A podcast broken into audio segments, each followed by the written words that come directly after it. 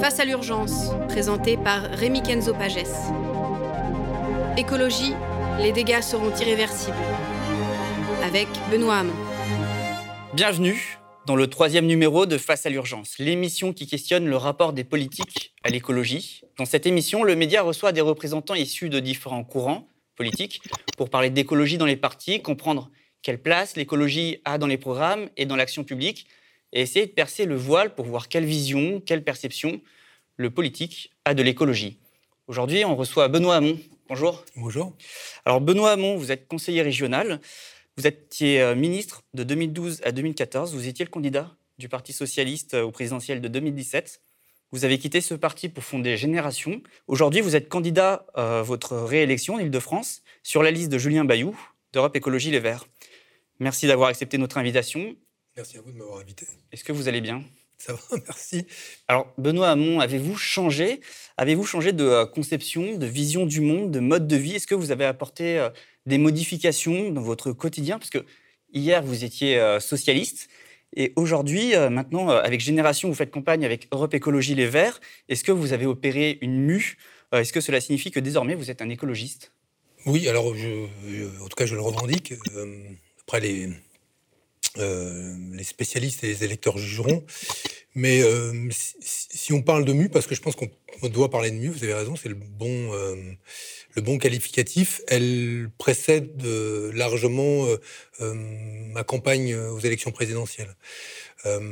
cette métamorphose que j'ai opérée moi-même dans la conception que j'avais de la prospérité, de ce qui pourrait être euh, l'abondance, euh, euh, la conception que j'avais de la richesse, je l'ai opéré avant et, dans le fait déjà d'accepter ou, de revendiquer une rupture avec ce que je jugeais devenu un dogme dans le débat politique, qui était celui de la croissance du PIB.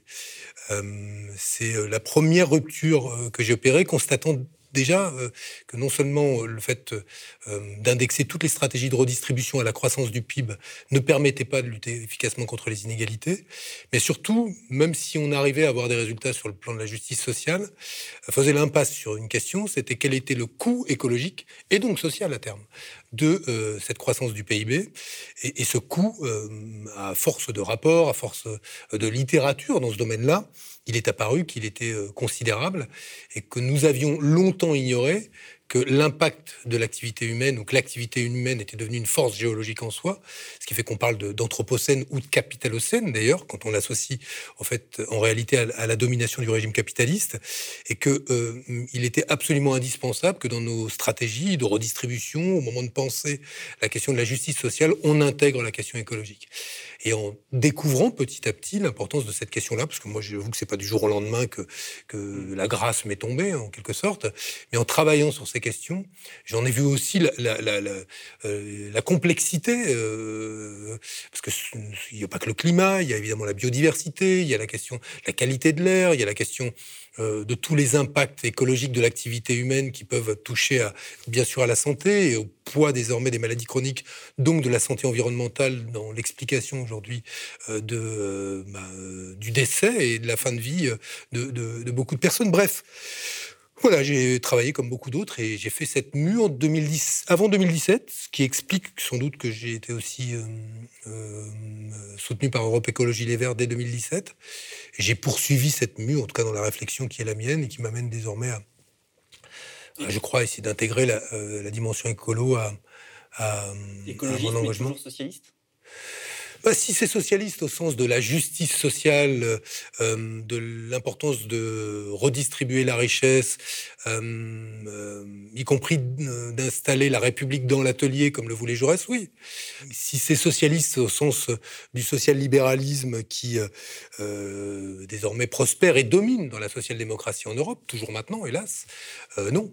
Euh, mais je ne crois pas que le social-libéralisme euh, soit un courant du socialisme. Je pense que c'en est un dévoiement aujourd'hui. Est-ce que ça signifie que du coup, votre approche, euh, elle structure différemment, enfin, tout, tout est structuré différemment dans votre pensée, dans votre conception, dans votre pensée politique, dans votre vision des choses?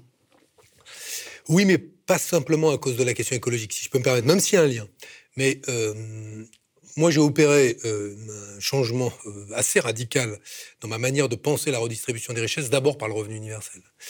Euh, c'est le revenu universel qui m'amène à penser la prédistribution de la richesse avant même qu'elle soit créée, au motif que nous sommes tous héritiers d'un patrimoine qui est celui que nous laissent tous ceux qui nous ont précédés, et que rien ne justifie que ce patrimoine ne soit pas partagé équitablement, même à parts égales. donc le revenu universel m'a amené à, à repenser complètement la manière dont je, réfléchissais à la redistribution des richesses. Mais j'ai aussi opéré cette mue par euh, l'intégration de la notion des communs. Euh, le fait qu'il ne fallait plus raisonner seulement en termes de propriété publique versus propriété privée, mais qu'un certain nombre euh, de biens devait euh, être euh, gouverné, euh, devait être géré par l'humanité et, selon des modalités qui sont ceux de la gestion des communs. On parle de, sujets que vous connaissez par cœur, j'imagine, mais évidemment des forêts, de l'air, de l'eau, voire même des savoirs à travers Internet. Et cette approche des communs m'a fait aussi repenser la conception que j'avais de la propriété, parce que la propriété publique n'exclut pas la prédation de l'écologie. Elle n'est pas, pas forcément la bonne réponse à euh, la question de l'exploitation par des intérêts privés de commun de l'humanité. C'est pas parce que vous dites demain qu'une compagnie pétrolière bascule du privé au public que vous garantissez que l'exploitation des, des, sols se fera au plus grand bénéfice euh, euh, de l'humanité. Donc, j'ai opéré ce changement-là aussi. Et puis, Ma réflexion s'est évidemment enrichie euh, euh, de lectures qui sont des lectures sur le tard, je le reconnais, mais de lectures qui ont été pour moi euh, cruciales, celle de Gors, plus récemment celle de Pierre Charbonnier, et voilà, de, ou de philosophes comme François Julien qui m'ont amené à faire évoluer ma pensée et à intégrer euh, la dimension écologique à mon engagement. En fait, je pense que c'est le cas de beaucoup de responsables politiques, autant un itinéraire philosophique et intellectuel qu'un itinéraire politique. Alors après, euh, après le, point d'atterrissage politique, là aujourd'hui, euh, moi je me retrouve sur une liste dans laquelle il y a différentes variétés d'écologistes, on va dire. Mais bon, les écologistes ne sont pas que sur la liste écolo. personne ne peut contester à Mélenchon qu'il est écolo lui-même. donc, Bon, voilà, je crois qu'on chemine et, euh, ça me semble assez important qu'on l'ait fait. Euh, maintenant, il s'agit de convaincre. Pour comprendre un petit peu, euh, votre... on va parler des régionales, mais je voudrais un petit peu comprendre votre engagement politique, de, quelle manière aujourd'hui les choses ont évolué, parce que on a parlé de votre mu, mais justement, vous m'avez dit que ça avait commencé avant 2017. À l'époque, entre 2012 et 2014, vous étiez ministre, et puis vous êtes resté au Parti socialiste jusqu'en 2017 à l'époque, ce n'était pas possible de mettre en place euh, cette réflexion de toutes ces politiques que, vous souhaitez, que vous prenez aujourd'hui. Il y avait quoi? Il y avait des digues qu'il fallait faire céder? Euh, Je pense que c'était impossible. En fait, on l'a vérifié. Euh, hélas. Hmm. Parce que vous dites souvent dans plusieurs interviews qu'il faut passer des discours aux actes. Hmm. À l'époque, ce n'était pas possible. Non, je crois qu'il y avait un niveau de résistance euh, dans euh, l'appareil du Parti socialiste, au gouvernement et dans l'appareil d'État qui a fait de toutes celles et ceux qui préconisaient, euh, c'était le cas de Cécile Duflot, ça a pu être mon cas, ça a pu être le cas d'Arnaud Montebourg dans un autre registre, mais qui préconisaient de sortir de l'orthodoxie de politique de la croissance pour la croissance, qui est devenue une religion en soi. C'est qu'aujourd'hui, on, confond la fin et les moyens. C'est que la croissance devrait être un moyen de faire des politiques qui sont des politiques de redistribution. En fait, quand vous entendez un certain nombre de dirigeants, d'ailleurs de droite comme de gauche, c'est devenu une fin. C'est qu'il faut faire deux points de PIB de croissance. Pour faire quoi Vous savez pas très bien. Pour, hmm, pas très bien, mais c'est devenu une fin. Et donc ce dogme-là, il est omniprésent euh, dans les 20 dernières années. Il est omniprésent à gauche, il est omniprésent à droite, il est omniprésent en particulier dans la social-démocratie. Et, moi, je l'ai vu à des, à des, à des, on va dire, ce qui peut apparaître comme, comme des points de, de, de détail maintenant, mais, mais qui ne l'étaient pas à l'époque. Au moment où je prépare la loi sur l'économie sociale les solidaires. Euh, je prépare une loi qui euh, visait à augmenter le nombre d'entreprises dites démocratiques et non lucratives dans euh, le, comment dire le dans l'économie française. D'ailleurs, avec un exposé des motifs à la loi qui est plutôt intéressant et qui amènera d'ailleurs toute la gauche et l'écologie politique à voter ces textes, qui était de dire il y a eu en 2008 une crise financière qui nous expose, nous et nos modèles sociaux, à des convulsions qui sont celles du régime capitaliste et du système capitaliste, au point de creuser la dette publique et de mettre en situation situation les citoyens ou les contribuables de devoir rembourser quoi le fait qu'on a sauvé euh, les marchés financiers et le système bancaire. Donc on s'interroge sur euh, la perte de sens de ce modèle économique et le fait que ça ne pourra plus tenir dès lors que les crises sont de plus en plus violentes du système capitaliste et de plus en plus fréquentes. Plus de violence, plus euh, et, et des délais de plus en plus courts entre deux crises. Et on fait une loi, alors c'est une petite loi, mais qui dit, qui dit ça et qui dit c'est intéressant de tirer des leçons de la crise et d'observer que les entreprises non lucratives et démocratiques. Elles sont 160 000 en France, hein, euh, ces entreprises-là. 2,4 millions euh, de salariés dans l'économie sociale et solidaire. Quand on regarde leur résistance à la crise, comme par hasard, il n'y en a pas en fait, elles ont été plus résistantes que leurs concurrentes de l'économie classique. Parce qu'on oublie souvent que la plupart des coopératives ou des entreprises associatives, elles sont dans le secteur concurrentiel. Elles sont en concurrence avec des sociétés commerciales classiques et elles ont une espérance de vie plus longue. Pourquoi? Parce qu'elles sont obligées de mettre dans des réserves impartageables pour les coopératives ou parce qu'elles n'ont pas l'obligation de servir un rendement au capital qui les amène, en distribuant des dividendes, finalement, à se désintéresser de l'espérance de vie de l'entreprise pour continuer à satisfaire la demande euh, de, de rendement du propriétaire de l'entreprise, qui est l'actionnaire. Donc on, constate ça, on dit ça, bah, on va essayer de, faire le changement d'échelle de l'ESS. On fait une, plutôt une jolie loi en, lien avec le, soutenu par toute la gauche. Euh, je vais vous raconter l'anecdote pour, pourquoi un euh, pourquoi il y avait déjà le verre était déjà dans le fruit, euh, soutenu par l'économie sociale et solidaire. Bon bref, la loi est pas mal. Et dans cette loi, qu'est-ce qu'on loge?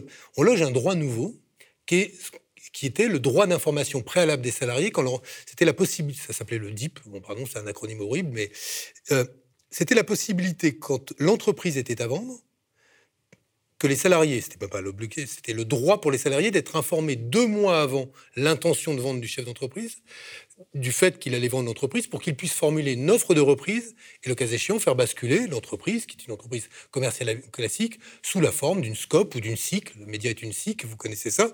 Mais c'était quelque chose qui encourageait cela.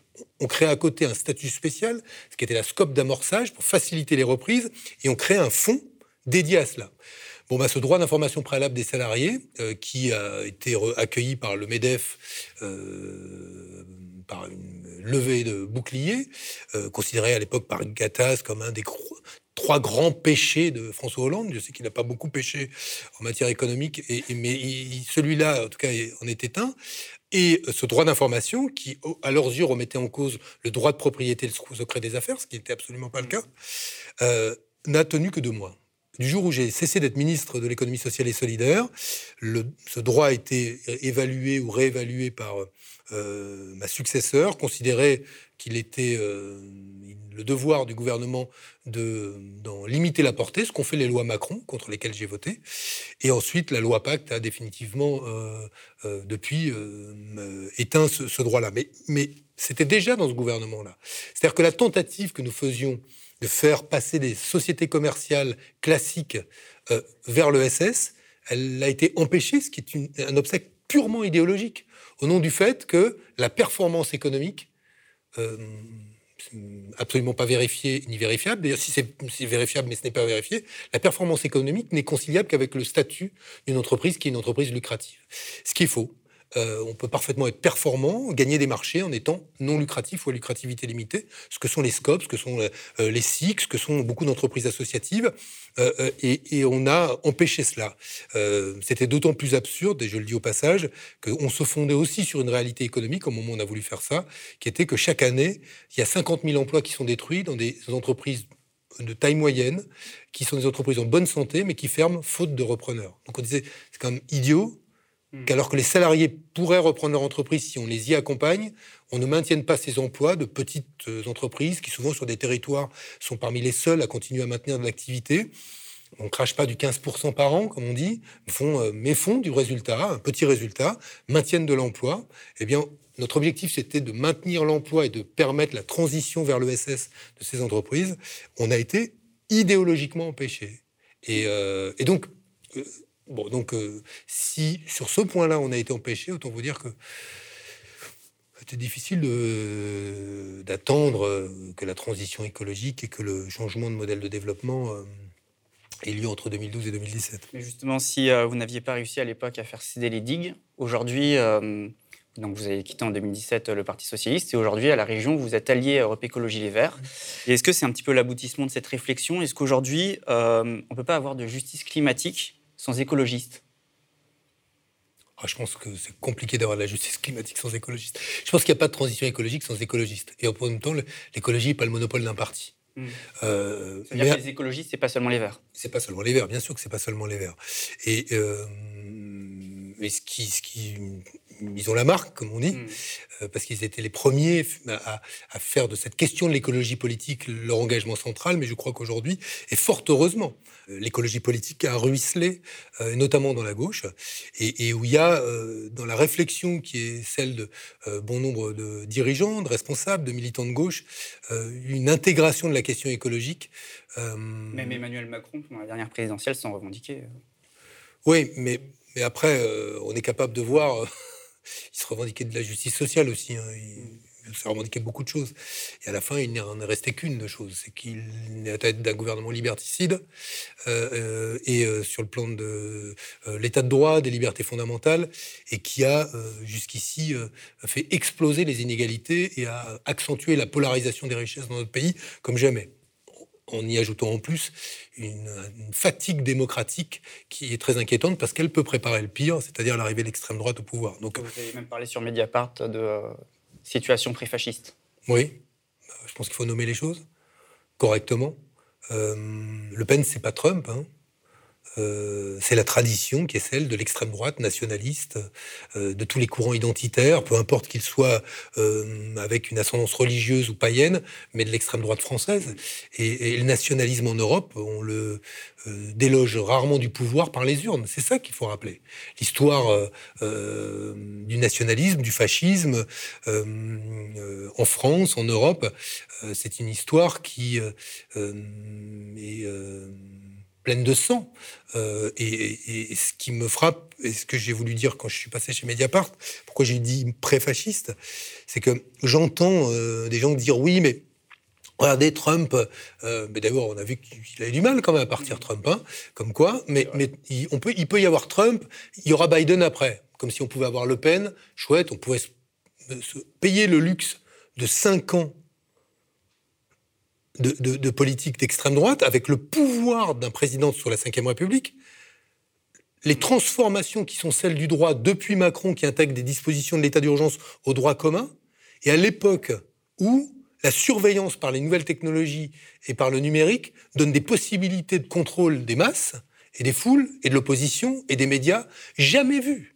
C'est ça, c'est ce risque-là qu'on veut prendre en espérant qu'après cinq ans de Marine Le Pen, par le jeu naturel de l'alternance, on est quelqu'un de gauche. Mais moi, je ne fais pas courir ni le risque à, mes enfants, et, encore moins à toutes celles et ceux dont on sait pertinemment et lucidement qu'ils vont être les victimes de cela, des familles, des parents, des enfants, euh, euh, euh, qui seront les victimes de ce type de politique. Donc, et, dans ce contexte difficile de, de, faire avancer la question écologique et, mmh. et climatique, et justement, euh, donc là, il y a les régionales. Au régional, vous, vous prenez un Green New Deal en Ile-de-France, un plan de 3 milliards d'euros, la création de 200 000 emplois. Concrètement, de quoi il s'agit? Où iront ces 3, 3 milliards? Alors, D'abord, il faut, dire que la région, c'est vraiment le, la collectivité parfaite pour penser une, politique. c'est la bonne échelle, et puis c'est les bonnes euh, compétences. Même si euh, l'État ne suit pas forcément derrière Non, oui, parce que d'abord, il faut renégocier les contrats de plan État-région, il faut donc s'assurer que les planètes s'alignent. Mais en même temps, si on a déjà une planète, euh, même si c'est pas la plus grande, la planète région, qui décide de conditionner ses aides à des critères environnementaux, qui décide que pas un euro dépensé n'est un euro dépensé sans réfléchir à son impact en termes d'écologie et en, raisonnant par rapport aux accords de Paris et donc aux propositions qui ont été celles de la Convention citoyenne sur le climat pour voir de quelle façon ces euros en matière de transport, en matière de lycée, en matière de formation professionnelle, en matière de développement économique, en matière d'aménagement du territoire, en matière de soutien à l'agriculture, comment est-ce que chacun de ces euros est dépensé? Donc, ce qui est certain, c'est que la région, parce qu'elle a toutes les compétences que je viens de donner, euh, elle, nous permet, sur le logement, sur les transports, sur le développement économique, sur la manière dont on forme aux filières qu'on veut justement faire émerger en matière de transition écologique, ce qui est le sens du Green New Deal, on a là quand même un arc de compétences qui permet de faire une politique cohérente.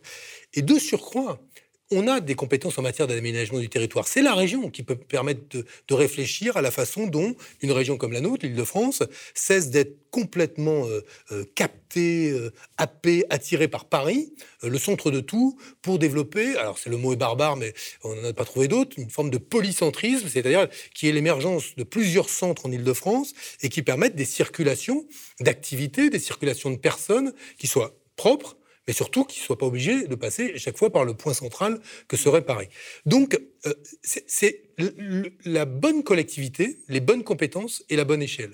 Alors, le Green New Deal, il dit quoi? Sur deux ans, on met 3 milliards d'euros d'investissement, en gros, d'impulsion, y compris en acceptant euh, euh, d'emprunter. Prioritairement où? Ben, prioritairement dans toutes les filières dont on pense aujourd'hui qu'elles peuvent faciliter la transition écologique. Le premier sujet, qui est en lien avec euh, euh, euh, une préoccupation centrale des franciliens, c'est la question du logement. On sait par exemple que dans le domaine de la rénovation thermique de l'habitat, il y a besoin de faire des investissements considérables qui ont été mis totalement entre parenthèses par Valérie Pécresse, qui par ailleurs passage, c'est pas le sujet de la journée, mais, nous parlons de quoi? De faire de la reconnaissance faciale dans les transports, de créer une police régionale. Elle parle que de sécurité. C'est absolument pas la compétence de la région. Et tout l'argent qu'elle mettra là, elle le prendra ailleurs dans ce qui est la compétence de la région. Tout ça pour préparer quoi? Euh, Son petit agenda présidentiel. Donc c'est quand même incroyable ce sur quoi se, noue et s'organise le débat euh, régional. Il est impossible de parler avec elle, transition écologique ou développement économique. Impossible. Euh, sauf à vous entendre dire que vous êtes un décroissant. Alors, ce qui est le nouveau truc, c'est islamo-gauchiste et décroissant. C'est. Euh, Il y a de la verre. Ouais, mais ouais, bon, en gros, c'est merci Bardella pour lui donner les éléments de langage. Elle n'est pas chercher très loin, c'est-à-dire que Bardella dit et euh, Pécresse singe derrière, quoi. Bon, bref, mais, euh, mais après, elle se revendique du gaullisme, ce qui est quand même assez incroyable que ces gens-là se revendiquent du gaullisme général de Gaulle, on peut lui faire beaucoup de reproches, mais en tout cas, il avait quand même, euh, euh, vis-à-vis notamment des généraux putschistes d'Alger, vis-à-vis desquels Mme Pécresse a aussi beaucoup d'indulgence, lui, au moins, était assez clair. Point. Je ferme la parenthèse. Mais sur le Green New Deal, Sur, le logement et la transition écologique, euh, en tout cas la rénovation thermique, on a là des filières dans lesquelles on, est capable euh, non seulement d'adapter l'offre de formation professionnelle, mais en plus de cibler les investissements de façon à accélérer la rénovation thermique de l'habitat. Deuxième filière, euh, euh, tout ce qui relève de l'agroécologie on voit bien aujourd'hui que euh, euh, se pose une question qui est une question euh, fondamentale, qui est à la fois notre autonomie alimentaire, mais surtout la qualité de notre alimentation, qui nous interroge sur tout ce qui peut être additif et les molécules, les pesticides et, molécules chimiques qui peuvent être utilisées dans les cultures et, et l'agriculture, et nous interroge sur la façon dont on peut, à travers l'existence d'une ceinture maraîchère, privilégier les productions locales, privilégier les circuits courts et faciliter la transition vers une agriculture raisonnée et, si possible, vers une agriculture bio de nombreuses exploitations. Ce qui suppose ce qui n'est pas la tendance du tout avec euh, Valérie Pécresse. On va en parler tout à l'heure sur différents dossiers. Mais c'est euh, peu de le dire que c'est, en fait, euh, en fait, c'est jamais la tendance écolo pour Valérie Pécresse. Il y a absolument, bon, de toute façon, je suis pas là pour faire de la polémique, mais si vous voulez chercher de l'écologie, c'est pas là qu'il faut aller la chercher. Si vous voulez m'y trouver un délire sécuritaire sur les lycées, et demain est à peu près certain que quand vous prenez un transport en commun, on puisse savoir exactement où vous vous trouvez et, et à chaque instant par la reconnaissance faciale choisissez Valérie Pécresse. Euh, on va finalement tous garder notre masque bientôt dans les transports en Ile-de-France si on ne veut pas savoir euh, euh, ou si on veut garder un minimum de, vie privée tout simplement et, sur les déplacements qu'on peut faire.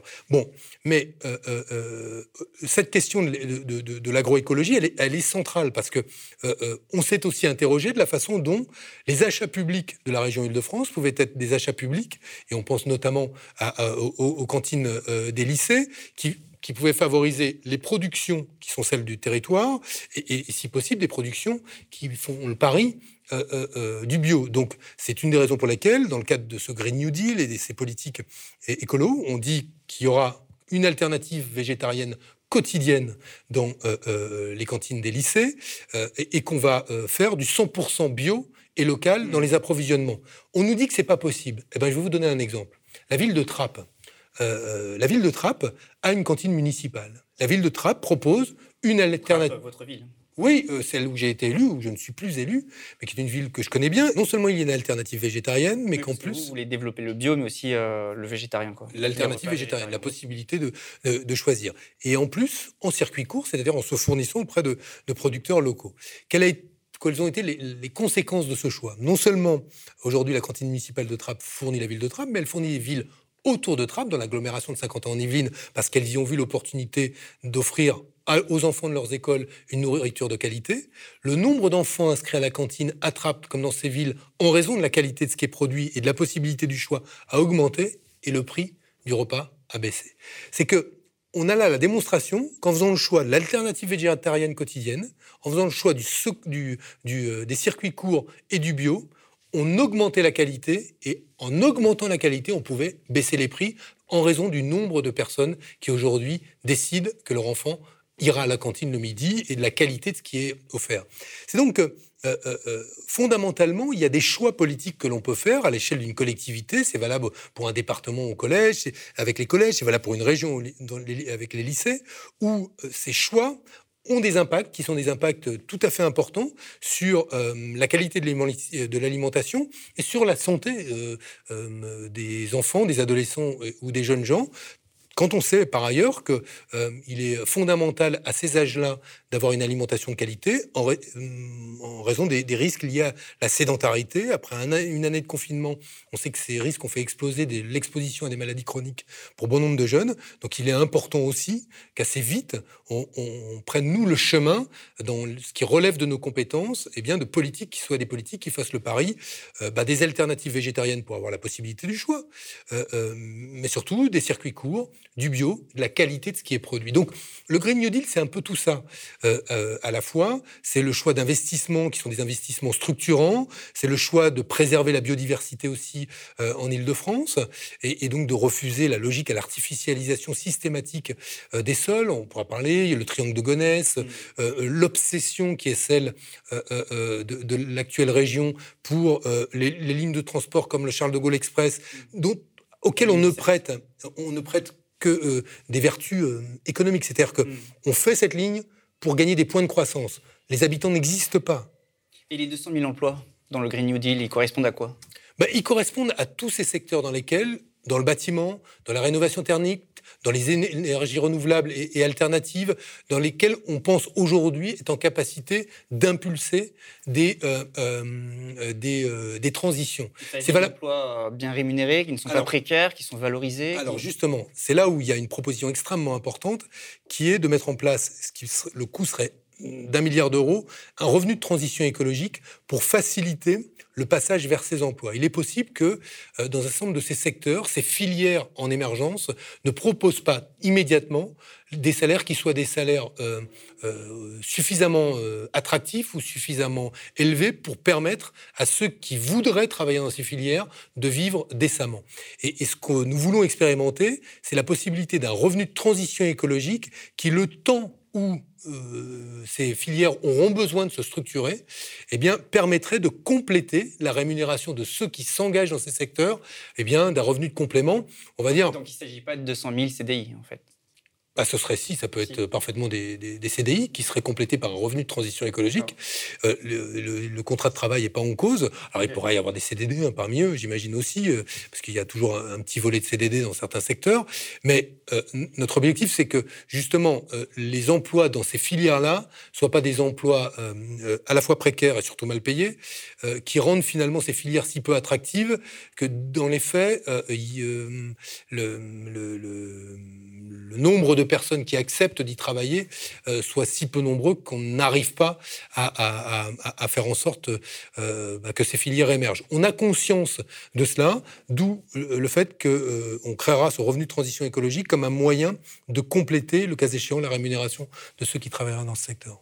Alors, vous m'avez parlé d'agroécologie, d'agriculture biologique, de circuits courts. Ça tombe bien parce que l'agriculture en Ile-de-France, c'est quand même un enjeu important.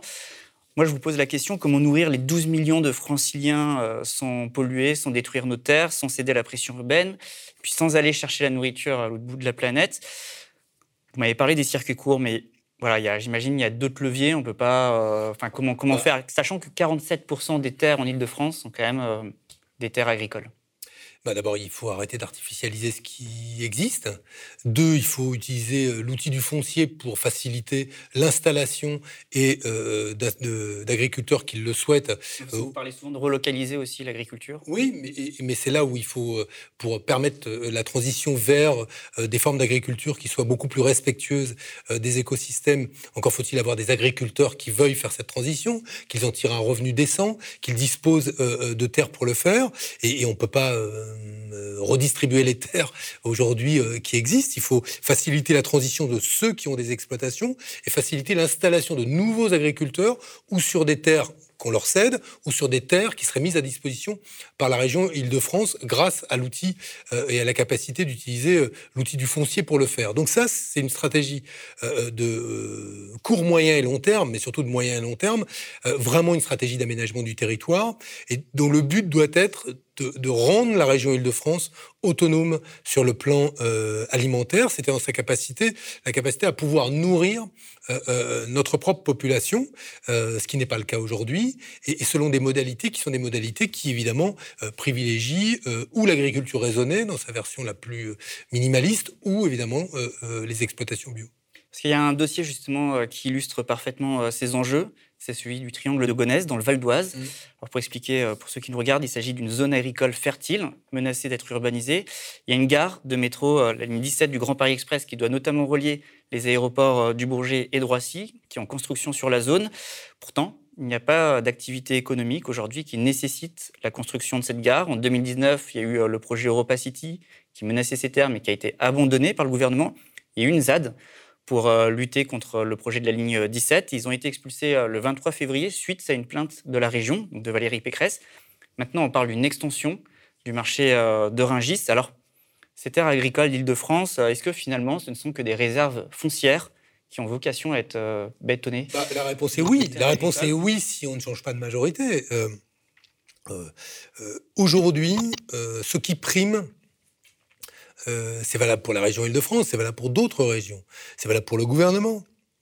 Ce qui prime, ce sont de supposés euh, intérêts ou bénéfices économiques à court ou moyen terme liés à euh, la création d'infrastructures de communication. Vu, à chaque fois qu'il y a un projet qui est abandonné, un nouveau arrive. Oui, mais pourquoi? Parce que, en fait, l'idéologie, en tout cas le poids de ce dogme-là, de cette religion-là, euh, est, trop fort et que nous ne sommes pas parvenus euh, aujourd'hui, et d'abord auprès des électeurs, à les convaincre euh, par exemple, s'ils votent à nouveau Valérie Pécresse, demain ce sera moins de biodiversité en Ile-de-France, ce sera davantage de terres agricoles qui seront artificialisées, qui nous obligeront à importer de plus en plus de, denrées pour nous nourrir ailleurs, donc, en, en augmentant l'impact carbone d'un habitant en Ile-de-France. Il faut savoir qu'un francilien, par ses modes de consommation, est un, a, euh, une empreinte carbone bien supérieure à d'autres Français qui consomment euh, autour d'eux. Ce sont nos modes de consommation qui nous amènent à privilégier de plus en plus la livraison à domicile. Ce sont nos modes de consommation qui nous amènent à consommer des biens euh, alimentaires qui viennent de plus en plus loin. Ce sont nos... du circuit court. Oui, mais ce sont aussi nos modes de consommation qui ignorent totalement la saisonnalité en matière de fruits et de légumes. Qui n'a pas été dans un une fois dans un magasin bio et pour entendre quelqu'un demander euh, pourquoi il n'y avait pas de tomates 365 euh, jours sur 365, pourquoi est-ce qu'il n'y avait pas et, sans comprendre qu'il fallait respecter la saisonnalité, que c'est ça le sens un petit peu de, de l'agriculture bio. C'était pas juste d'avoir des, des, produits dits bio, mais qui viennent de partout dans le monde avec une empreinte carbone qui est absolument catastrophique. Donc, vous y êtes allé à Gonesse? Non, j'ai pas été à Gonesse. Non, non, j'ai pas été. Euh, j'avais défendu euh, l'abandon du, projet d'Europa City. Je suis évidemment totalement solidaire avec les, les batailles qui sont menées aujourd'hui. C'est surtout que ce qu'il faut comprendre, c'est que c'est un combat contre euh, euh, euh, l'idéologie de, l'autre siècle. ce qu'incarne Valérie Pécresse, c'est la résistance du vieux système à l'impératif climatique et, et, écologique. Elle est, je crois, fondamentalement ignorante et indifférente à la question écologique et climatique. sinon, elle ne ferait pas cela. sinon, les choix politique qu'elle fait à la tête de la région euh, exigerait, par exemple, euh, de, des, entreprises qu'il y ait des critères qui soient de vrais critères de respect de l'environnement et des écosystèmes. Ce qui n'est pas fait. Elle a entre les mains un instrument par lequel on peut Mélenchon dirait faire bifurquer notre modèle de développement. D'autres parleraient de transition écologique, peu importe la manière dont on le nomme ou l'appelle, mais on peut, par la région, ces outils-là, réussir à, dévier un petit peu la trajectoire de notre modèle de développement pour, le cas échéant, essayer de repousser le, comment dire qui est l'hypothèse d'un désastre. Euh, Surtout que là, les opposants, enfin, je reviens sur euh, le triangle de Gonesse, les opposants, ils ont un projet alternatif, le projet Karma, euh, pour coopération pour une ambition rurale, métropolitaine et agricole. Et eux, justement, ils demandent à Valérie Pécresse de mettre en avant l'agriculture locale et le circuit court. Donc, on retrouve un petit peu justement ce, dont vous me parlez depuis tout à l'heure. Mais ce projet alternatif, finalement, elle s'en fout. Elle n'a même pas lu. Ils s'en moque complètement. Je veux dire, euh, euh, si on ne voit pas. Il y a des possibilités, quoi. Concrètement, on a, on a évalué, on sait que c'est possible aujourd'hui. Euh, c'est ça, Valérie Pécresse. C'est pas, c'est pas autre chose. Et, bon, tout ça est sur la table. de ce point de vue-là, elle n'a pas caché ses préférences. Après, maintenant, c'est aux citoyens de faire leur choix. Moi, je veux dire les choses simplement. on ne peut pas aller manifester pour le climat dire le tic-tac climatique égrène ses secondes de plus en plus vite et on s'approche du moment où, euh, euh, par notre faute, les dégâts seront irréversibles. Et à chacune des élections qui nous séparent de ce moment où ce sera irréversible, votez pour tout sauf des écolos. Donc alors vous avez la possibilité, là vous avez hélas trois listes, j'aurais préféré qu'il n'y en ait qu'une euh, euh, aux élections régionales, mais il y a euh, plusieurs listes qui, proposent une ambition écolo. je pense que celle de Julien Bayou en propose une de, de, manière structurée, pensée sur le moyen et long terme et qu'elle est très solide. En tout cas, j'espère que le rassemblement se fera largement au second tour autour de cette, ce projet écologique-là. Mais, mais c'est aux électeurs d'Île-de-France de choisir. Vous me parlez des élections, mais ceux qui ont obtenu euh, l'abandon d'Europa City, euh, c'était par la lutte. C'était pas les conseillers régionaux. Ah mais, mais je dis je dis pas le contraire. Il a fallu euh, d'ailleurs il a jamais les batailles. Euh, je peux vous dire quand vous êtes une minorité au conseil régional vous n'obtenez rien. Et le projet Karma il est issu euh, du combat. mais parce que ce, qu'on peut faire nous dans, dans, une assemblée régionale quand on est minoritaire, c'est relayer la parole de ceux qui se battent. Mais aucun amendement, aucune proposition de la minorité au conseil régional n'a jamais été tout au long du mandat de Valérie Pécresse, intégré ou voté. Jamais, ça n'existe pas. C'est un peu la reproduction à l'échelle régionale de ce qui se passe dans les institutions de la Ve République, où la majorité dirige et, les minorités sont là pour euh, euh, dans un rôle qui est un rôle totalement euh, une fonction tribunicielle. On parle, on fait entendre des mécontentements, du ressentiment, des colères, des espoirs qui viennent d'une société dans laquelle nous captons euh, ces, désirs-là ou ces colères-là, mais, euh, mais, euh, mais c'est vrai qu'honnêtement, même si un dossier est bien travaillé, même s'il est souvent aussi bien, voire mieux, mieux ficelé que la majorité, on est face... Mais muselé, je ne veux pas dire ça, c'est un peu excessif. Mais, mais, mais Pécresse, c'est mini Macron, quoi. Hmm. Je veux dire, elle est dans le même registre, elle va vous faire pour avoir le silence. On est chez les dingues. C'est que vous avez l'impression d'être qu'elle prépare le moment où, euh, dans la Ve République, elle va pouvoir donner libre cours à sa toute puissance, comme Macron l'a fait, comme d'autres l'ont fait avant. C'est-à-dire que c'est ces gens qui pensent qu'en eux réside le génie tout entier de la nation. Donc on est chez les dingues. D'où l'importance de passer à la Sixième République, ce qui est un autre débat. mais c'est pareil au niveau des régions. Je veux dire, on est dans cette logique-là. Pour parler des spécificités de nos territoires, la bataille de Gonesse, elle fait écho à une autre bataille, celle d'Aubervilliers.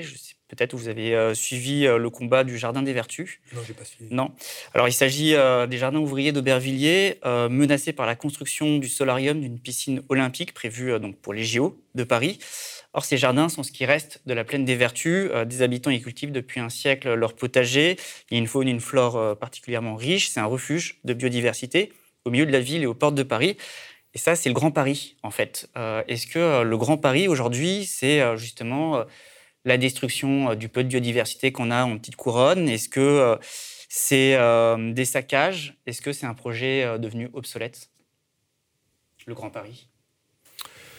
Bah, c'est toujours, ça dépend des, choix politiques qu'on y fait, parce que le Grand Paris, dès lors qu'on pense l'aménagement à l'échelle d'un territoire plus large que Paris, en imaginant des solidarités, euh, des péréquations, euh, le fait que euh, des élus dialoguent, parce que selon les aménagements qu'on fait en petite couronne, les impacts dans Paris existent, selon les aménagements qui sont faits dans Paris, les impacts en petite couronne existent, on le voit bien. Donc tout ça est, pareil pour la, la, moyenne et la grande couronne. Donc moi, ça fait sens d'avoir des, des, des collectivités aménageuses à, cette échelle-là. Après, on voit des travaux qui sont quand même plutôt destructeurs. on parle de terres nourricières, justement, mais justement, ces terres nourricières, elles vont être sont les choix politiques qui y sont faits. Et le contrôle qu'ont les citoyens sur ce que fait le Grand Paris. Hmm. Allez-vous me dire, qui sait, parmi les citoyens, euh, ce que sont les compétences et les choix politiques du Grand Paris?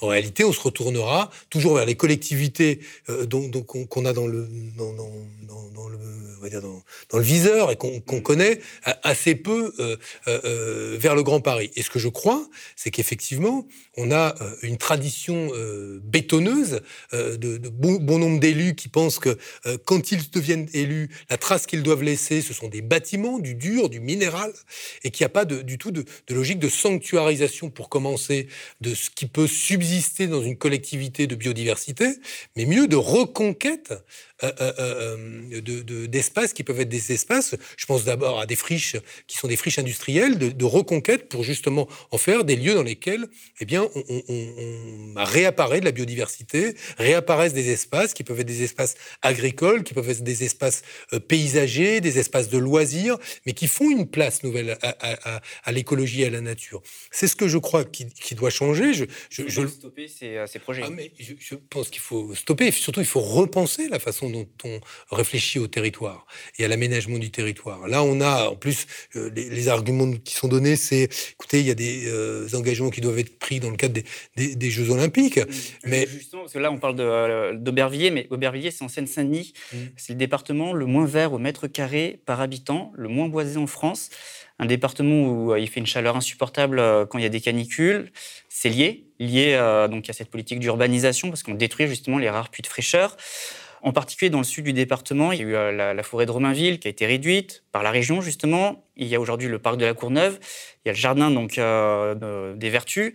On parle de 7 hectares de parc forestier euh, public tronçonné à l'air des ventes dans le parc de la Courneuve. On marche sur la tête aujourd'hui justement tous ces projets et justement tous ces projets qui sont liés au Grand Paris mais liés aussi aux Jeux Olympiques de 2024. Bah, c'est surtout que en général, euh, quand on fait cela, on explique qu'on va reboiser, replanter ailleurs. Sauf que les délais pour que, euh, pour que euh, ce qu'on a détruit là se reconstitue ailleurs ne euh, sont pas les mêmes, et d'une, puis qu'on n'a jamais la certitude qu'on euh, refera l'équivalent ou qu'on reconstituera l'équivalent de ce qu'on a euh, détruit. Ce qu'on voit, pour commencer, c'est qu'en clair, la logique d'artificialisation des sols domine, prime sur celle de la reconquête d'espaces hier artificialisés et minéralisés par le vivant. Ça, c'est une, réalité, c'est vrai en Ile-de-France, et, et c'est vrai dans d'autres régions, et il est incontestable aujourd'hui qu'une grande partie des élites, et politiques et administratives, restent matricées par euh, une culture qui est une culture industrielle, qui est une culture euh, euh, d'aménageurs, une culture... mais, du coup, ces JO 2024, est-ce qu'il faut les faire Il faut les maintenir? Bah, il y a eu des engagements qui ont été pris pour que ces Jeux Olympiques soient des Jeux Olympiques verts. Euh, je, mets, vous mettrai toutes les guillemets que vous voulez autour de, mm. euh, de, cet engagement-là. Euh, ces engagements seront-ils tenus? Je l'espère. revenir en arrière me semble maintenant totalement impossible. Parce, que, parce que là, justement, sur ces travaux, il va y avoir des impacts concrets. Par exemple, Aubervilliers, c'est une commune où il y a 1,42 mètres carrés d'espace vert par habitant, donc 6 fois moins que Paris, 15 fois moins que la plupart des grandes villes de France, alors que l'OMS, l'Organisation mondiale de la santé, dit qu'il nous faut minimum 12 mètres carrés d'espace vert de proximité par habitant. Bah, Là, c'est euh, les JO concrètement qui bah, euh, nous réduisent. les JO concrètement qui, euh, moi, je ne sais pas quelles sont les alternatives qui existent, mais je suis sûr qu'il en existe. dans quel, comment pourrait-on faire ailleurs C'est une piscine, hein, c'est ça? Une piscine C'est le solarium en fait qui accompagne, qui juste mmh. donc la piscine olympique qui sera sur les jardins. Donc, pour le coup, là, je, je, je mmh. n'ai strictement aucune idée.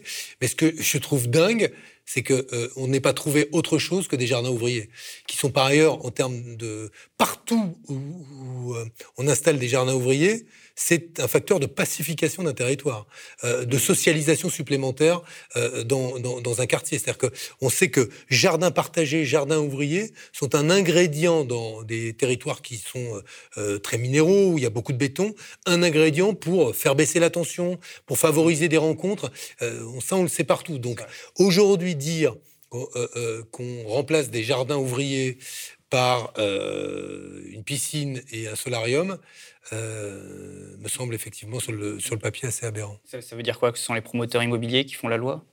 Ah bah, je peux vous dire qu'ils sont les. En tout cas, ceux qui font les plans urbains, justement, les qui décident pour l'aménagement de nos territoires. Plans, mais c'est qu'en tout cas, ils font la queue euh, aux portes de tous les maires d'Île-de-France. Ils cherchent, notamment en Seine-Saint-Denis, euh, qui a encore beaucoup de réserves de foncier, ou, euh, ou développer des projets immobiliers. Alors attendons maintenant ce que vont être les conséquences de la crise et des transformations aussi qui seront celles du travail, parce que s'il se confirme que euh, le télétravail euh, va s'installer, ça veut dire que bon nombre de ceux qui hier venaient euh, euh, travailler sur des plateaux, occuper des bureaux, euh, dépenser de l'argent le midi d'ailleurs dans des commerces, ceux-là vont rester chez eux. Ça va déplacer aussi les lieux dans lesquels le commerce s'effectuera. Ça va amener un certain nombre d'entreprises à repenser leur organisation spatiale.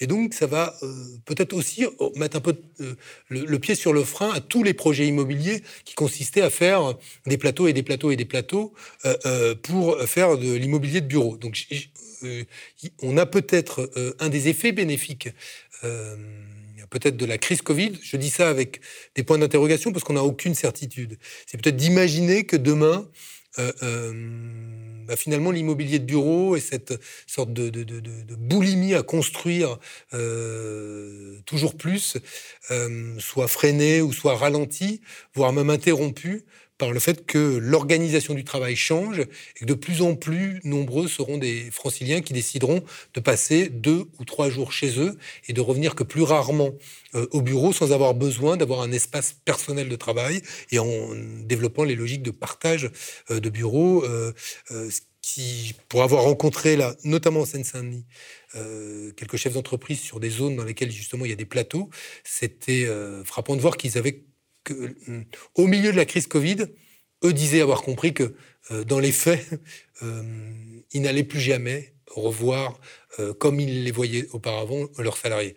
Pourquoi? Parce que les habitudes avaient changé et que dans des secteurs où où finalement il n'est pas facile de recruter, euh, où, des gens peuvent changer d'entreprise assez facilement, dans ces secteurs-là, on ne remettra pas en cause le partage du temps entre télétravail et travail sur l'entreprise. Et donc ça amène à repenser complètement l'organisation spatiale de l'entreprise. Donc peut-être que ça, ça facilitera en tout cas euh, la transition.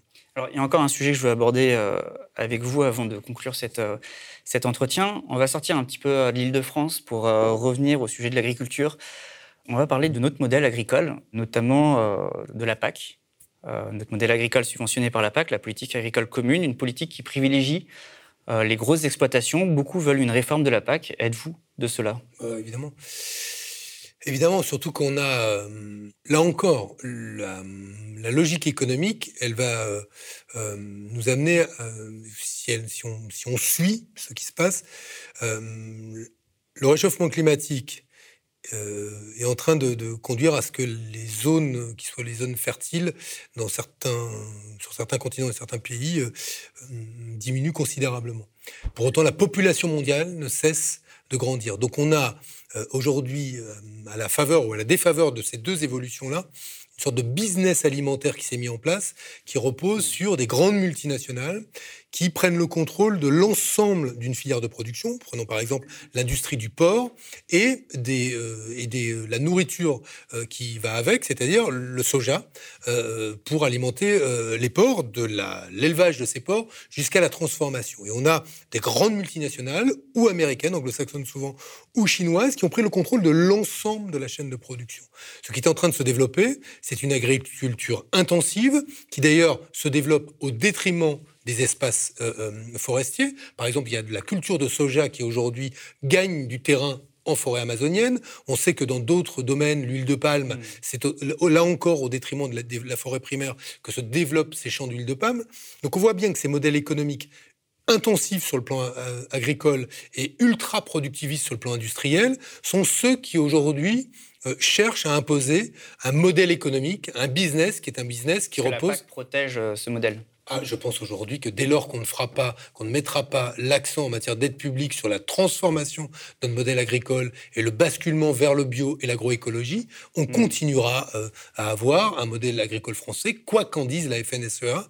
Parce que ce dispositif il illustre un petit peu quand même justement euh, ce dysfonctionnement euh, aussi à l'échelle européenne, puisque bon, à la PAC justement c'est une politique agricole commune il montre un système euh, qui est totalement malade aujourd'hui. Justement, pour, pour, élargir ça à la question euh, de l'Union européenne, vous, tout de même, vous y tenez. Euh, L'Union européenne, c'est un sujet qui est très important et vous dites que c'est aussi à cette échelle qu'il va falloir mener les politiques. oui, mais voilà, c'est toujours pareil. C'est comme je tiens à l'Union européenne, comme je tiens à la France. Là, aujourd'hui, la France, vous voyez qu'elle fait pas les bonnes, les politiques que je souhaiterais. C'est pas pour autant que je vais arrêter de, de dire C'est-à-dire qu'il faut la, remplacer la PAC par une autre politique ah, agricole, mais commune toujours. Oui, et puis il faut repenser, les, évidemment, si, possible, une partie des, des, euh, traités qui, euh, qui aussi bien sur les questions hmm. des, politiques commerciales, sur les politiques budgétaires, sur les politiques fiscales. On reparle un petit peu du Mercosur dernièrement. nous entrave considérablement. Mais je pense effectivement qu'il faut revoir la PAC, mais qu'au-delà de, de, de, de la révision de la politique agricole commune et du fait d'insister pour que les, subventions et, les aides qui vont aux agriculteurs aillent euh, principalement et prioritairement à ceux qui font le choix de la transition et ceux qui font le choix d'une agriculture qui, pour le coup, a besoin davantage de subventions. Pourquoi? Parce que euh, dans une exploitation bio, il y a aussi plus de travailleurs. Mm. Euh, parce qu'il y a des tâches qui sont des tâches qui euh, doivent être faites euh, par des, êtres humains. On n'est pas dans une agriculture ultra mécanisée dans laquelle finalement les, êtres humains disparaissent, sauf dans certains moments de la saison où là on utilise beaucoup de travailleurs agricoles très mal payés, des saisonniers, exploités dans certains cas. Donc on est dans une agriculture qui est une agriculture à échelle humaine, tant dans la qualité de ce qui est produit que dans la façon dont c'est produit. Donc je, crois que là, ça fait sens de dire qu'on subventionne euh, euh, l'agriculture. Ça fait sens si on la subventionne dans le plus grand bénéfice de celui qui consomme, pour la qualité de l'alimentation, de celui qui produit, qui n'a pas à s'exposer à des molécules chimiques. Oui, à des molécules chimiques qui vont mettre en danger sa santé et, qui et, au, plus grand profit, évidemment, euh, des écosystèmes. Donc, bon. mais, justement, là, c'est tout le contraire de la politique européenne. Et vous m'avez parlé des, des, traités notamment. Enfin, Ici, aujourd'hui, euh, l'Union européenne n'a pas le beau rôle. Et ça, justement, c'est un point de convergence que vous avez avec euh, les Verts, mais c'est un point de divergence avec les Insoumis. Oui et non. En fait, moi, j'ai discuté avec Mélenchon récemment. Euh, je suis pas sûr. Je ne suis pas sûr depuis longtemps. Je pense après, on peut surjouer. Là, dit. Quand Mélenchon dit qu'il faut désobéir au traité, moi, j'ai pas de problème à dire qu'il faut désobéir au traité c'est pas sortir de l'Europe, désobéir au mm. traité. On peut ponctuellement désobéir au traité. Euh, euh, et d'ailleurs, je vais vous dire, il faudrait euh, urgemment le faire sur un point. si on voulait demain faire la même chose, quelle audace, que Biden sur la fiscalité, euh, euh, et décider, euh, par exemple, que toute entreprise française devrait, au fisc français, un taux d'impôt sur les bénéfices de société X, si elle installe son siège en Irlande et qu'elle ne paye que 12%, et qu'on décide que le taux d'impôt sur les bénéfices des sociétés est à 27, elle devra en payer 15 au fisc français. Ce que vient de décider Biden pour les mmh. États-Unis. Bon, on pourrait parfaitement décider. C'est pas la première fois que vous me parlez de Joe Biden depuis le début de l'interview. C'est un modèle. Ah non, c'est la première ah ouais fois. Ok. Moi, j'ai parlé de Trump. Euh, ce qui n'est pas. J'ai dit Biden avait battu Trump, mais non, non c'est pas un modèle. Bah, en l'occurrence là, c'est plutôt pas mal ce qu'il fait. Après, c'est pas. Mm. Et ce qui est fou. le Green New Deal, c'est quand même inspiré. Euh, oui, bon, je sais pas si, oui, mais parce que c'est euh, parce que c'est en anglais qu'on le dit, on pourrait dire euh, plan d'investissement vert, ce serait d'ailleurs plus joli. Euh, mais je, dis ça pourquoi? Parce que ce qu'il fait là pourrait nous supposer que on prenne, nous on décide de, ne pas attendre que à l'unanimité la, comment dire l'Union européenne sur les questions fiscales avance. On pourrait parfaitement désobéir à la logique du fonctionnement de l'Union européenne pour avancer dans ce domaine D'ailleurs, Macron est désobéi au traité en ce moment. Il vient de demander au Conseil d'État euh, euh, d'ignorer l'avis de la Cour de justice européenne sur la possibilité de conserver de manière indifférenciée vos données personnelles au nom de la lutte contre le terrorisme. C'est une désobéissance au traité. Donc la désobéissance au traité en soi, le fait d'avoir des décisions unilatérales, à mon avis, ne fait ne ferait pas débat si on regarde au cas par cas au sein de la gauche et de l'écologie politique. Le sujet sur lequel euh, il peut y avoir euh, débat, c'est l'euro, mais je n'ai jamais entendu un insoumis, en tout cas pas Jean-Luc Mélenchon, dire qu'il fallait sortir de la zone euro. Donc je ne crois pas, en fait, je crois pas que la question européenne euh, soit un si gros problème. Après, c'est le du bon ou du mauvais usage du rapport de force et la façon dont on le dit. Peut-être que vous ne placez pas vos espoirs de la même manière, parce que bon, il y a eu le pacte vert européen, mais justement, vous, vous attendez de l'Union européenne qui ait des grands plans d'investissement, notamment sur la question climatique et bah, écologique. c'est la bonne échelle. S'il n'y a pas une. Euh, et, là, euh, il est temps de constater. Alors, j'espère que les Verts gagneront en Allemagne parce que ça, ce serait une bonne nouvelle. Ça placerait euh, d'ailleurs la France sous pression et on verrait par contraste. Vous vous attendez à l'échelle européenne peut-être un plan similaire avec le Green New Deal euh, américain euh, qui vient de lancer 2 milliards de dollars en 4 ans pour décarboner l'économie. Ça, c'est peut-être un plan qui peut inspirer euh, bah, Il y a des objectifs qui ont été fixés par l'Union européenne en matière de, euh, de, neutralité carbone et de réduction des émissions de gaz à effet de serre. Euh, je pense que, que les moyens mis en face sont très largement insuffisants par rapport aux objectifs. Et ce qui est regrettable aujourd'hui, c'est que l'Europe, qui devrait être leader sur ces questions-là, parce que derrière, aussi bien en termes de technologie que de filière industrielle, nous pourrions retrouver un leadership que nous avons perdu dans beaucoup d'autres domaines, parce que nous avons euh, euh, finalement euh, laisser l'industrie disparaître et se délocaliser ailleurs et faire fabriquer très loin de chez nous ce que nous savions fabriquer nous-mêmes et en perdant les savoir-faire à la clé. Donc on voit bien. Mais oui, mais il y a des enjeux en matière euh, d'économie maritime, il y a des enjeux en matière euh, d'énergie renouvelable, il y a des enjeux en, matière euh, de démantèlement des centrales nucléaires, il y a des enjeux en matière d'habitat, il y a des enjeux considérables dans les filières dites vertes, dans les, dans les transports propres. Dans... Donc, bon. Parce que Emmanuel Macron aussi, dans son plan, justement, il parle d'une industrie verte, d'une économie verte, et lui, il met en avant les voitures électriques, les biocarburants, etc l'hydrogène aussi pour euh, son plan sur euh, le secteur euh, aérien. Et là, justement, ça donne des situations comme celle de Grand Puy, par exemple, en Seine-et-Marne, où on a des industries qui se renouvellent, mais sur du greenwashing. Oui, ou avec effectivement des, choix industriels qui sont réalisés, qui finalement déplacent le problème écolo. Euh, euh, vous allez résoudre en partie, euh, en partie de, manière, de manière faciale mmh. les émissions de gaz à effet de serre, en tout cas pour ce qui est de la responsabilité des productions ici. Mais à partir du moment où vous regardez toute la chaîne de sous-traitance et ce qu'ont été les émissions de gaz à effet de serre ou les émissions de carbone dans d'autres pays nécessaires pour fabriquer là-bas ce que nous consommons ici, la réalité de notre impact euh, ou de notre empreinte carbone demeure considérable. Et puis, si c'est pour, par ailleurs, faire moins d'émissions de gaz à effet de serre, mais euh, euh, utiliser des molécules qui sont des molécules dangereuses, persistantes, qui polluent, altérer la biodiversité, on, déplace le problème. Je me souviens de Total qui chantait son choix de faire des biocarburants ou de développer l'huile de palme à travers une usine dans, les Bouches du Rhône et qu'elle faisait donc moins d'énergie fossile. C'est mais, problématique. mais voilà, mais si je fais moins d'énergie fossile pour faire plus d'huile de palme. C'est une plaisanterie. on est euh, mm. là dans effectivement du greenwashing.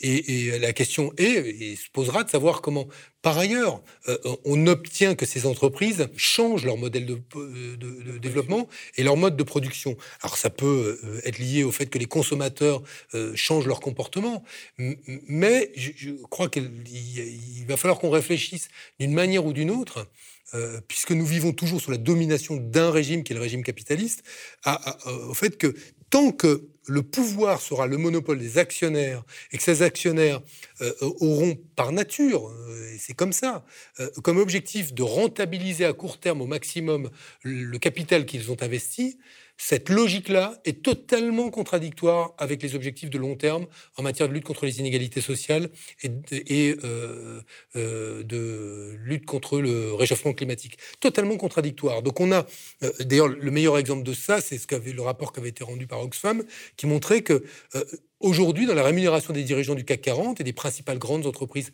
cotées en France, les indicateurs de performance financière à court terme étaient ceux qui étaient le plus pris en compte dans leur rémunération. Si la rémunération d'un dirigeant est dépendante de ces, indicateurs de court terme, eh bien c'est là-dessus qu'il insistera et pas sur la nécessité demain de prendre en compte les impacts écologiques ou sociaux. Ce qui m'amène à ma dernière question. Mmh. Je vous ai entendu euh, plusieurs fois parler donc d'un avenir euh, désirable, euh, d'un récit, d'un futur désirable, d'un récit émancipateur. Ce récit émancipateur est-il compatible avec le capitalisme? Moi, je ne crois pas au mirage du capitalisme conscient. en gros, il y a aujourd'hui une tendance qui nous explique, oui, effectivement, notre modèle, l'économie mondiale ne peut plus fonctionner avec ce régime capitaliste-là. Mais si on greffait une conscience au, capitalisme, qu'il devenait conscient de ses externalités négatives sur le plan écologique et social, les choses changeraient. Et en clair, euh, cela nous disent, ce sont ceux qui ont défendu par exemple la loi Pacte, c'est que derrière le capitalisme prédateur, il y aurait un capitalisme généreux, doux, bon, euh, euh, qui, souvenez-vous de ce qu'écrivait Adam Smith, avait aussi une empathie pour l'humanité, le don et la justice sociale. Le problème, c'est pourquoi est-ce que c'est toujours la vision dégradée du capitalisme qui triomphe à la fin? Et c'est la question qu'on devrait se poser. Moi, je ne crois pas beaucoup à cette, euh, ce que je crois être une fable du capitalisme vert ou du capitalisme conscient. Et la meilleure preuve a été donnée par ce qui s'est passé à la tête de Danone. Danone avait un président, Emmanuel Faber, qui prétendait faire transformer euh, Danone pour que Danone devienne euh, le champion de l'agroalimentaire propre. Euh, respectueux de l'environnement, euh, même s'il y avait des défis considérables sur l'usage des plastiques, euh, par exemple. mais c'était, en tout cas, ce qu'il avait annoncé, annoncé à grand renfort de publicité dans un discours qui avait fait date, à jouer en Josas à une université du Medef. Et Emmanuel Faber a décidé de transformer Danone en entreprise à mission, dotant donc l'entreprise Danone d'une mission élargie qui va donc au-delà du simple fait de faire des yaourts, mais en disant nous devons contribuer à la bonne alimentation des gens. Ça a duré neuf mois. Pourquoi? Parce que deux fonds activistes qui pesaient deux fois 3% du capital ont considéré que la performance financière de Danone était en deçà des résultats attendus, en dépit du fait qu'ils ont fait 14% de marge, vous imaginez? Eh bien, ça n'était pas suffisant. Et fin de la parenthèse Faber et de l'entreprise à mission. Alors, ça dit quoi de tout cela? Ça veut dire que même à la tête d'une entreprise aux, fondations solides, qui continue à, dont, les perspectives de développement euh, restent importantes, eh bien, même dans une entreprise qui va bien, euh, euh, très bien, ce tournant n'est pas possible. Mais pour une raison simple, c'est que tant que les actionnaires refuseront le fait que la transition écologique a un coût, et un coût pour l'entreprise, ben, il n'y aura pas de transition écologique. Pourquoi Il n'y a pas de, de, transition écologique possible à capitalisme constant.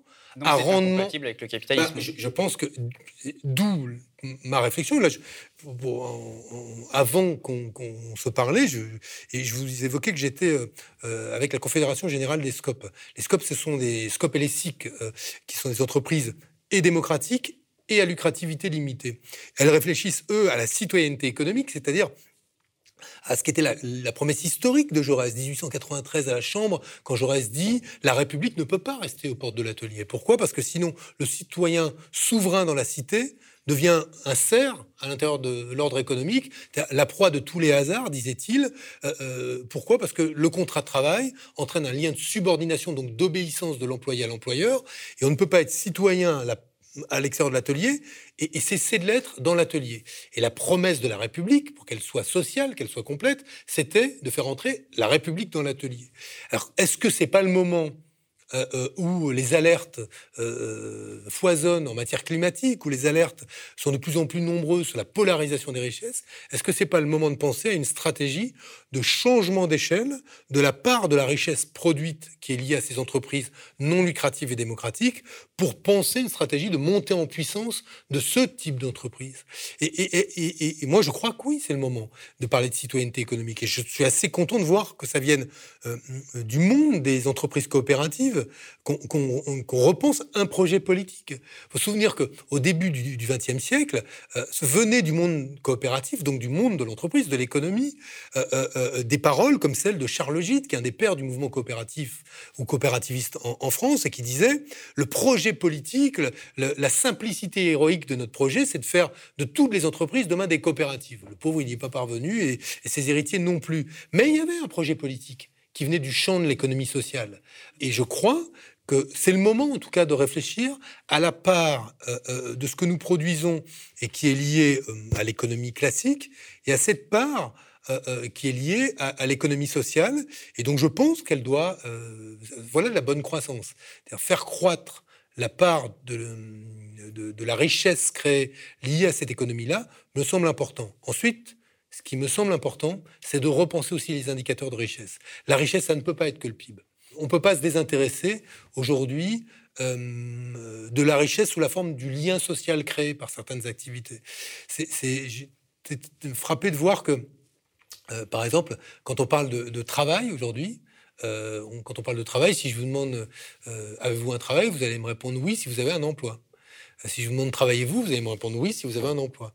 Mais si vous n'avez pas d'emploi, mais que vous travaillez comme bénévole, quand vous rentrez chez vous, vous faites des tâches ménagères, vous n'allez pas dire que c'est pas un travail. Hmm. C'est pénible. Euh, euh, mais ce travail-là ne compte pas. En tout cas, il n'est pas comptabilisé. Pour autant, le travail bénévole, il contribue bien à créer du lien social. D'ailleurs, tant et si bien que la comptabilité nationale comptabilise ce travail bénévole sous la forme d'équivalent temps plein. Ça veut bien donc dire que ça crée de la richesse, même de la richesse qu'on peut valoriser. Eh bien, je pense que euh, l'effort que l'on doit faire aussi, il est dans la, mesure de la richesse, dans la représentation de la richesse, ce qui doit nous amener, j'espère que ce sera un autre débat, d'ailleurs, à, repenser aujourd'hui sans doute euh, l'éducation euh, et, la façon dont, euh, notamment en matière d'économie, mais pas qu'en matière d'économie, on éduque et on instruit les, enfants, les adolescents et les jeunes, parce qu'on est préparé aujourd'hui à la compétition pour la richesse. Et quand on sort du système scolaire en France, la compétition, euh, on l'a apprise, euh, très vite d'ailleurs, parce qu'on est trié euh, mm. pour ça. Et la richesse, c'est l'argent, et que l'argent. ça change, avec les jeunes générations font bouger les lignes, mais ce serait bien que l'éducation et l'école intègrent cela, davantage qu'elle ne le fait. Bon, est mal barré avec Blanquer, mais bon, quand on s'en débarrassera, on y arrivera peut-être. Quand, tout cas, quand il s'en débarrassera au sens quand il ne sera plus ministre, je veux dire. En tout cas, j'ai bien retenu que vous dites que finalement, il faut aussi prendre l'exemple du média, qui est aussi un. Une, voilà, qui est Société coopérative d'intérêt collectif, je sais pas.